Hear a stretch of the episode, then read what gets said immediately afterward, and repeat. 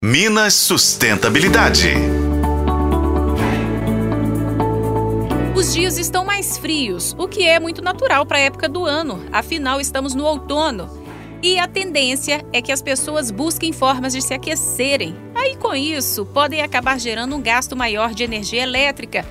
Quando como nós colocamos o chuveiro ali no mais quente possível e nos demoramos mais no banho, não é isso mesmo? Olha só, eu até confesso para você que eu sou adepta aí dos banhos bem quentes. Afinal, a gente quer ali aquele aconchego, né, gente, no chuveiro ali durante o banho, a gente não quer sair depois que a água esquenta.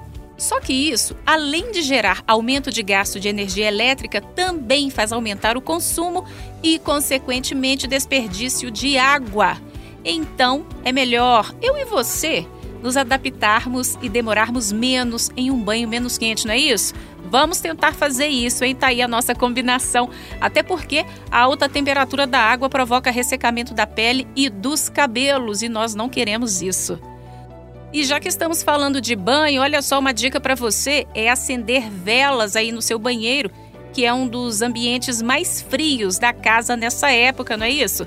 Pois é, as velas, além aí de dar um ar mais aconchegante, elas são também aromáticas e podem promover o relaxamento. Aí no caso, se você gosta da vela aromática, claro. E com isso, você pode poupar energia elétrica e ainda fazer o spa. Vale colocar também sua playlist para tocar no celular durante o banho e, claro, longe da água, né? Mas olhe bem onde você vai deixar essas velas, hein?